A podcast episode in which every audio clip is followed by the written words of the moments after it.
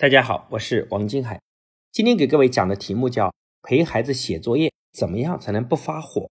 很多家长在辅导孩子写作业的时候啊，常常被气得火冒三丈，要么看不惯孩子写作业时磨磨蹭蹭的状态，要么就是觉得教了好几遍孩子也不开窍，要么一检查发现，哎呀，竟然还没做对几道题。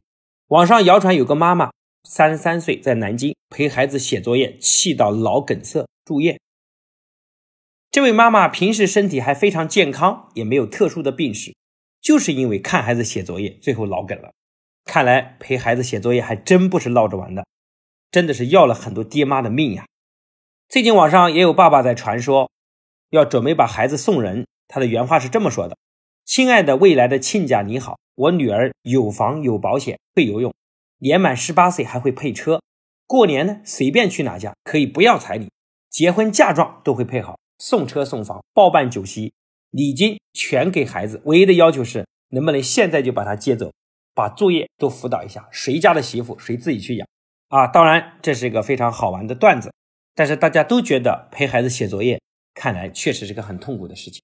首先，我们要搞清楚，学习到底是孩子的事儿，还是爹妈自己的事儿啊？当然，毋庸置疑是孩子自己的事儿。但是为什么很多爹妈越参与越变成爹妈的事儿呢？我前面有节课讲过，叫谁急就是谁的事儿。父母很急，越急孩子越被动。很多父母跟我讲说：“哎呀，我什么都做了，就是没有耐心。”我就反问这些父母说：“我说你可以什么都不要做，但是你一定要有耐心，因为教育孩子最重要的就是耐心。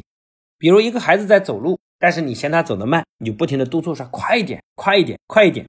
当你不停的督促的时候，最后反而孩子站在原地不动了。”为什么是你错误的教育方式让孩子变得非常的抵触，从而把责任推给了你？所以正确的教育方式呢，可以让孩子变得很独立，但错误的方式却让孩子变得很依赖。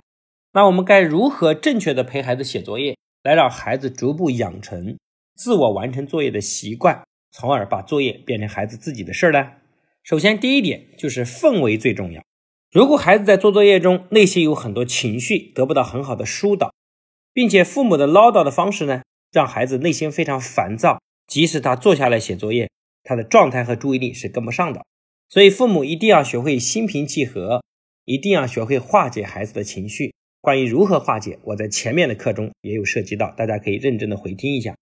很多父母喜欢在孩子写作业的时候扮演判官的角色，就像运动场上的裁判一样。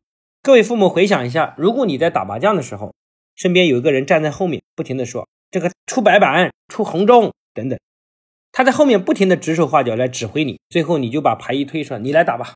所以可见，孩子在写作业的时候，如果你在边上不停的指指点点，说写的工整一点，写慢一点，这个错了啊等等，你不停的监督的话，不停的唠叨，最后孩子把作业扔，说你来写吧。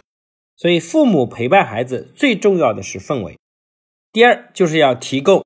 相对安静的学习环境，要尽量减少电视、聊天、人员走动等对孩子学习的干扰，保持桌面的干净整洁，将和学习无关的玩具用品清理掉。第三，就是一旦孩子开始写作业呢，就必须要保持专注，不做和孩子学习无关的事儿。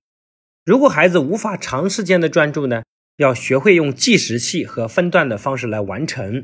如果孩子已经高效的完成了作业，那么就会将多余的时间来交由孩子自己安排，做孩子自己喜欢做的事儿。同时，我们比较理想的建议是在小学一二年级的时候，建议父母来陪同。一般到了三年级以上，父母可以逐步的放手。我们也经常讲说，与其给孩子很多鱼吃，不如给他钓鱼的工具。其实教育的过程不是父母来替代孩子，而是让孩子逐步形成自己完成的能力。所以前面的几点建议呢，我希望能够很好的帮到大家。那今天的分享呢，就到这边，谢谢各位的认真聆听。